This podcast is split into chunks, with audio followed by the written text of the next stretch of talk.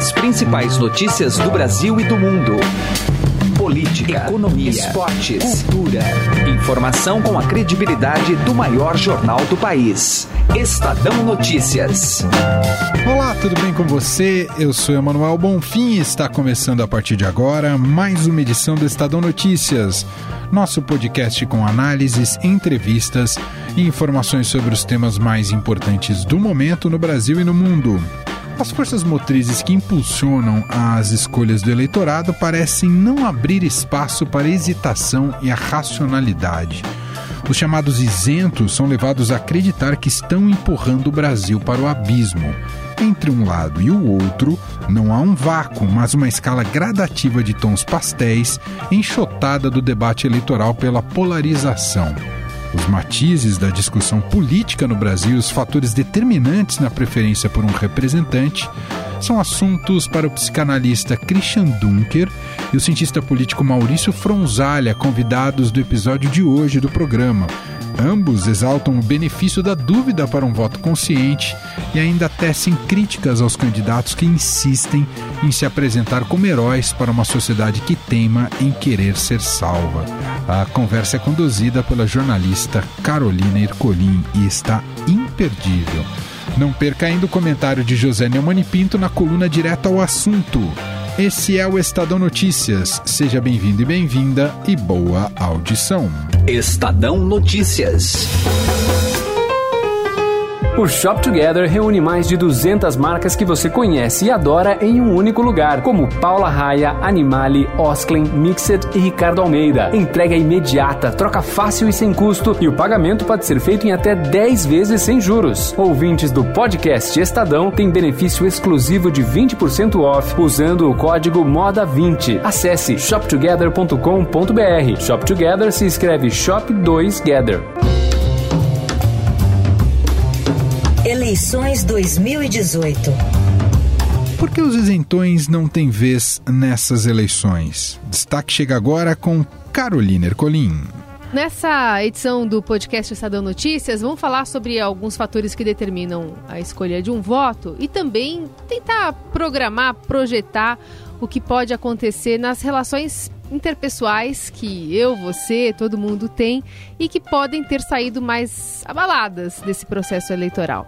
E para isso a gente convida o psicanalista Christian Dunker, da USP, que está aqui conosco. Obrigada, bem-vindo. Obrigado, Carol. E o cientista político Maurício Fronzalha, que é professor do Mackenzie. Tudo bem? Tudo bem, obrigado também, Carol. Não imagino que exista um único motivo para as pessoas escolherem os votos, mas a impressão que dá é que está tudo muito confuso. Tem muita informação circulando, algumas falsas, a gente pode, pode entrar nessa seara também. Mas que tipo de informação o brasileiro, o eleitor, tem privilegiado nessa hora, nessa reta final de uma campanha?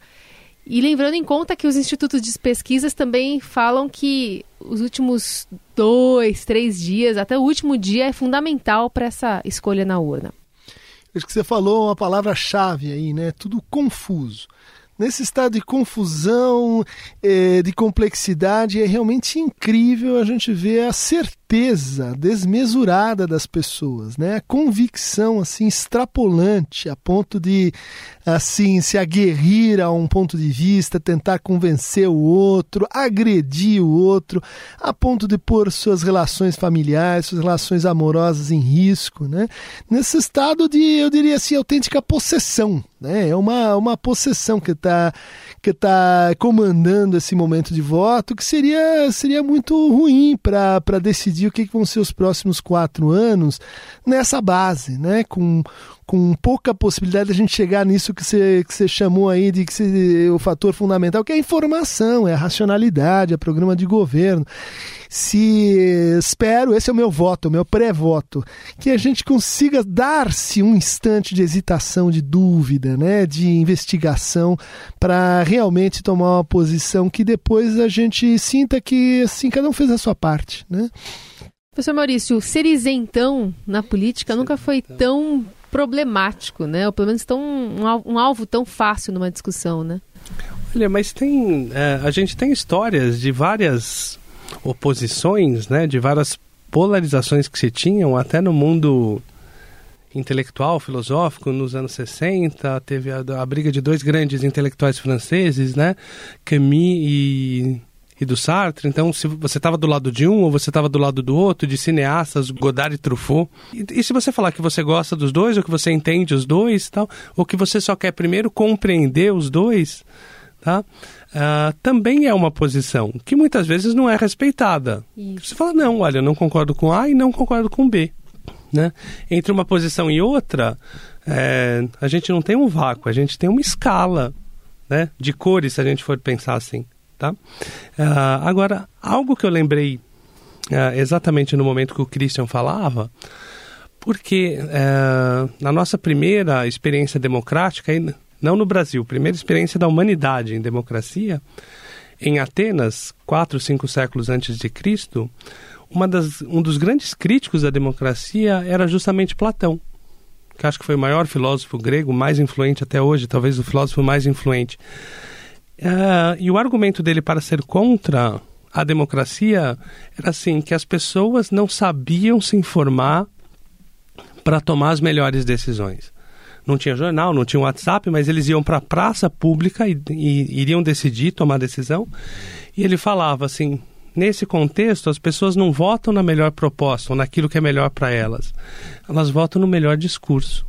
Então, a gente pode falar que essa é uma uma característica da democracia. Tá?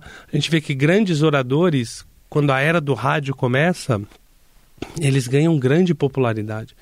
Né?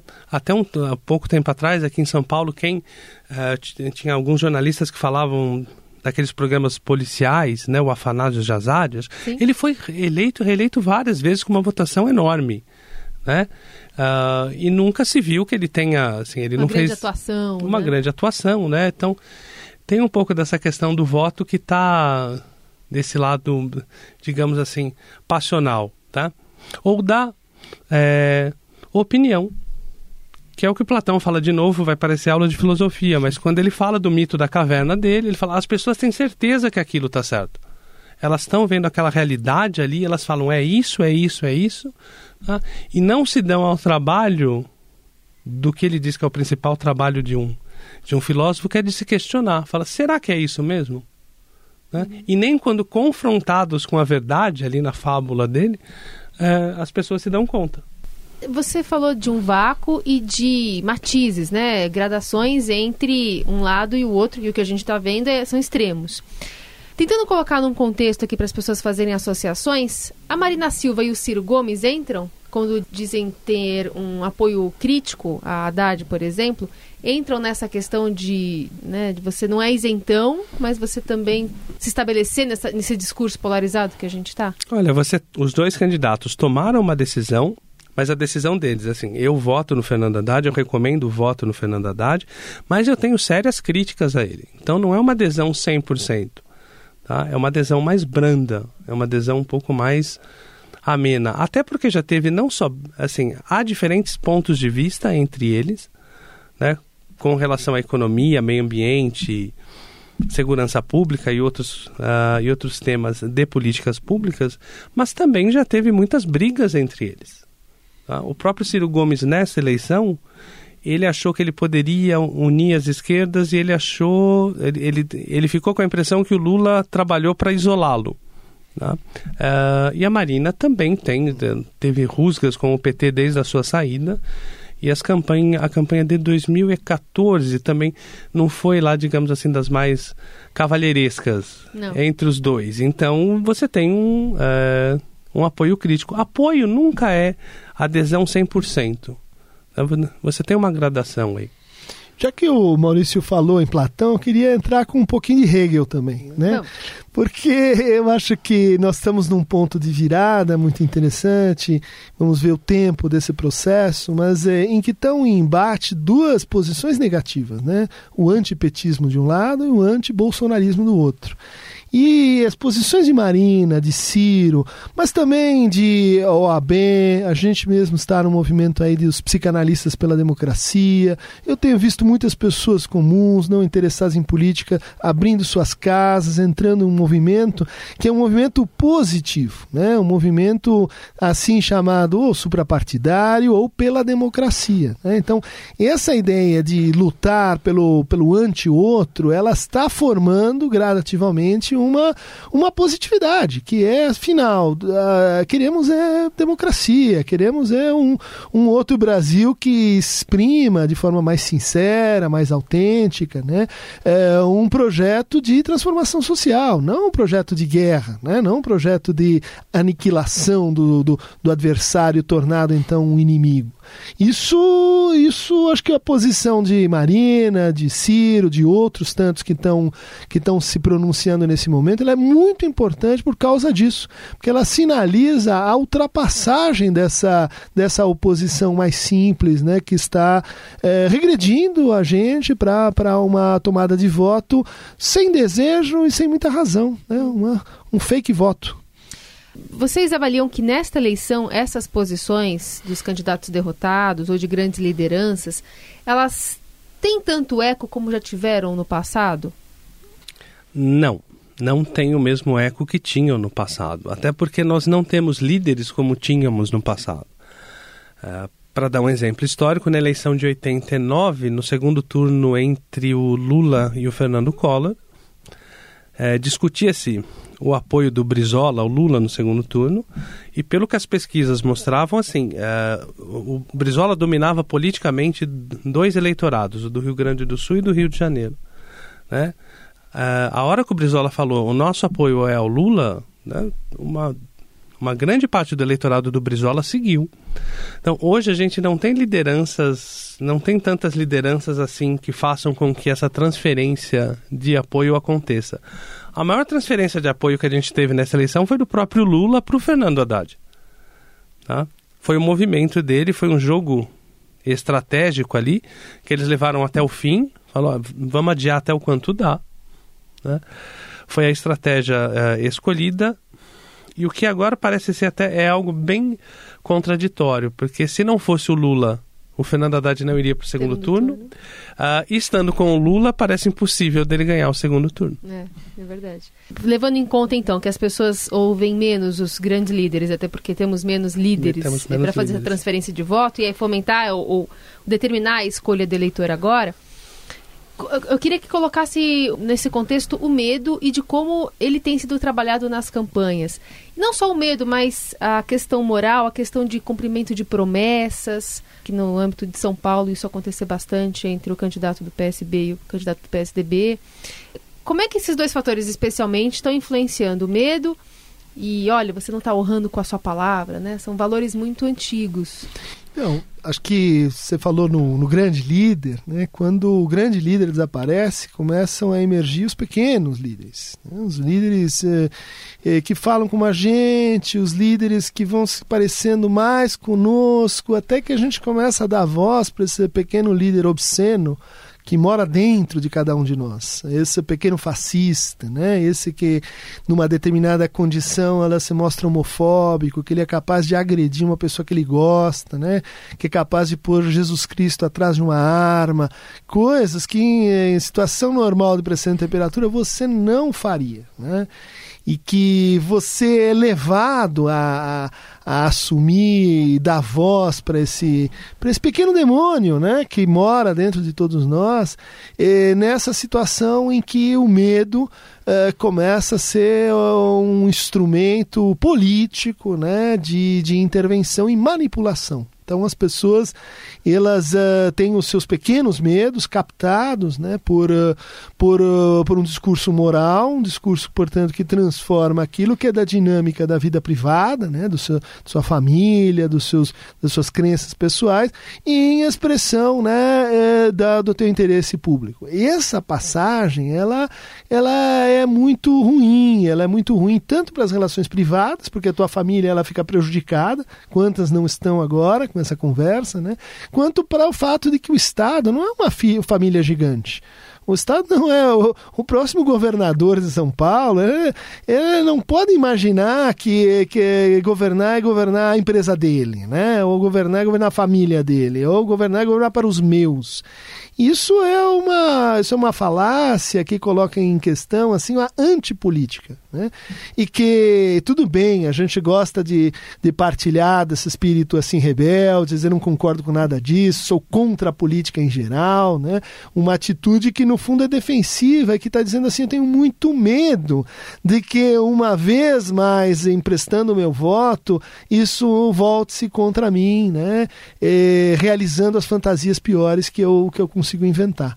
Isso, Maurício. Deixa eu dar uma palhinha. É, é muito interessante, é, é, é uma estratégia política de, de sucesso, digamos assim, você colocar Deus como seu aliado. Uhum.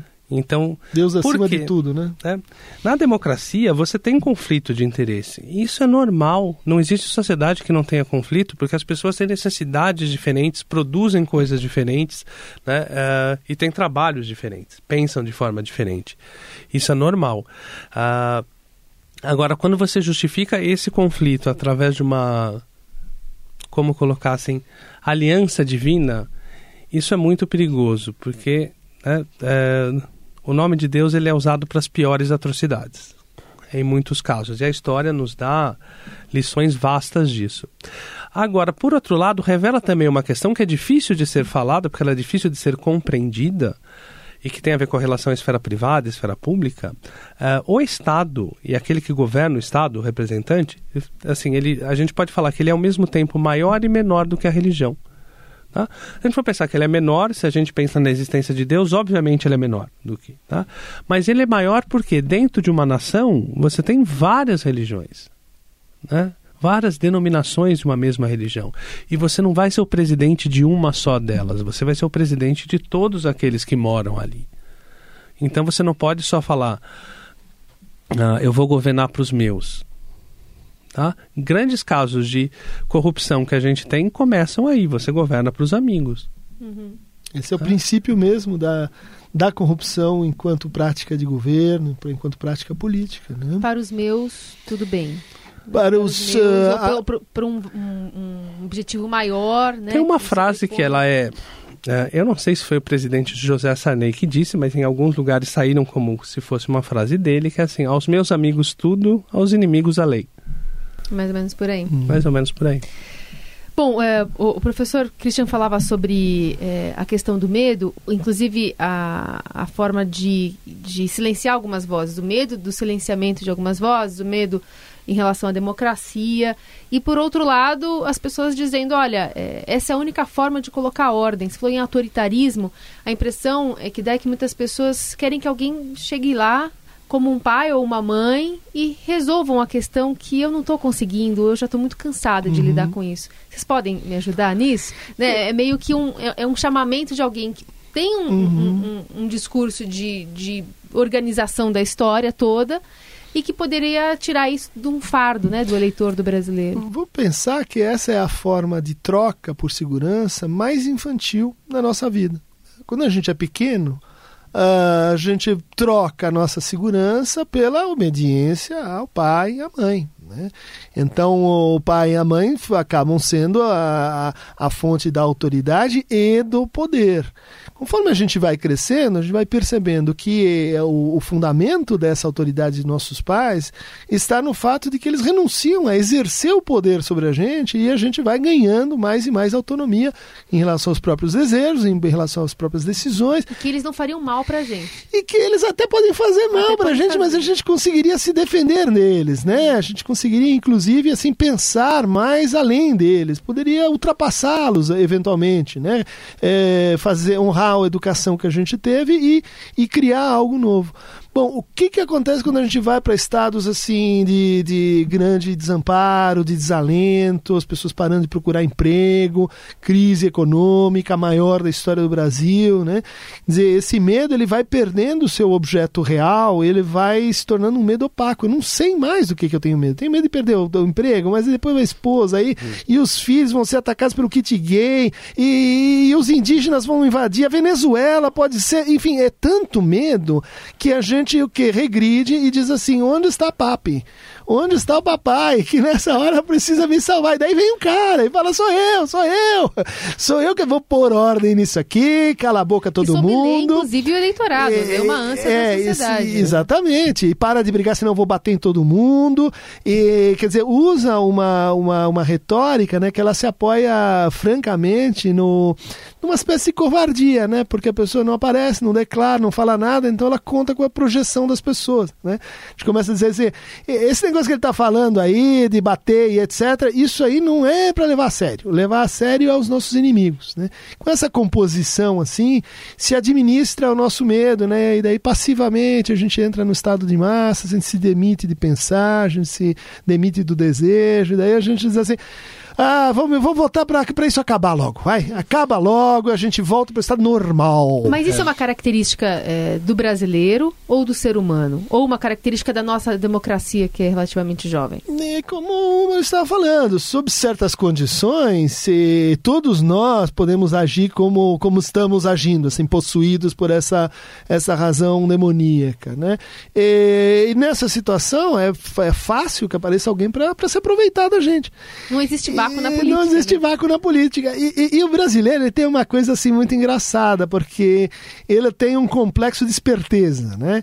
Então ele acha assim, olha, não vou me deixar enganar. É, eu sei muito bem que os comerciais enganam, então vamos votar na antipolítica, que daí eu, eu dou o golpe em cima do golpe e, e acaba entrando, né?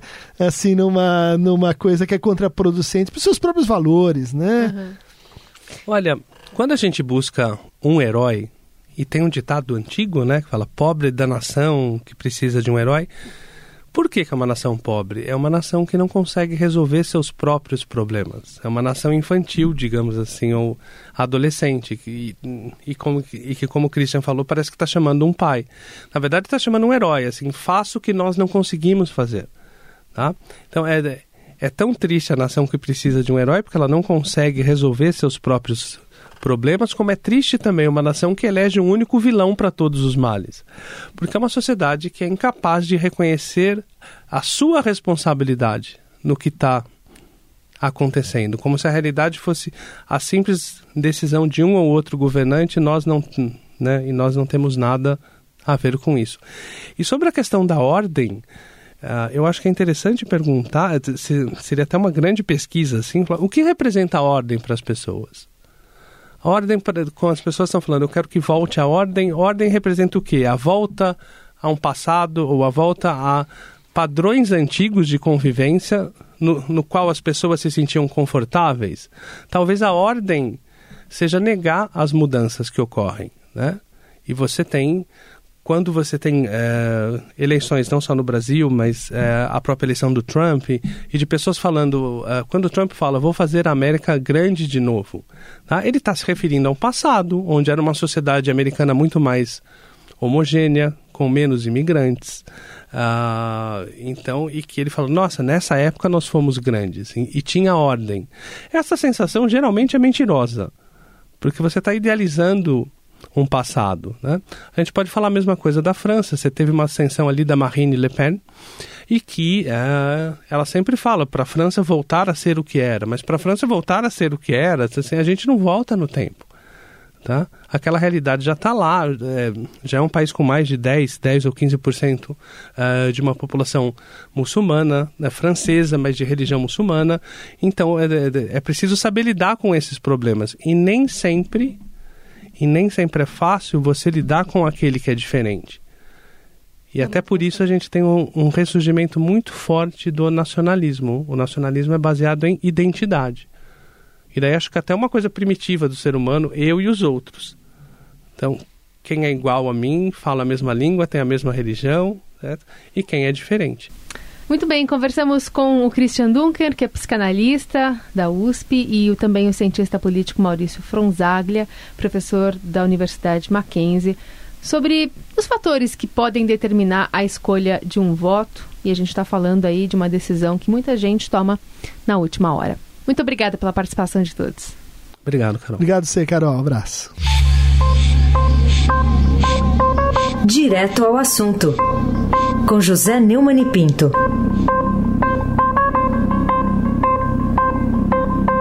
Pois é, na trilha do Cid Gomes, lá em Fortaleza, o Mano Brown, o rapper, causou o maior frisson nos arcos da Lapa, no Rio, ao criticar a política de comunicação da campanha de Lula Haddad no PT, dizendo que ela se volta apenas para satisfazer os prosélitos do próprio PT e não para seduzir os adversários. Aí o Haddad, no, seu novo espírito democrático, achou a crítica muito justa, tanto que alguns militantes quiseram calá-lo, mas o próprio Haddad e o Chico Buarque não deixaram.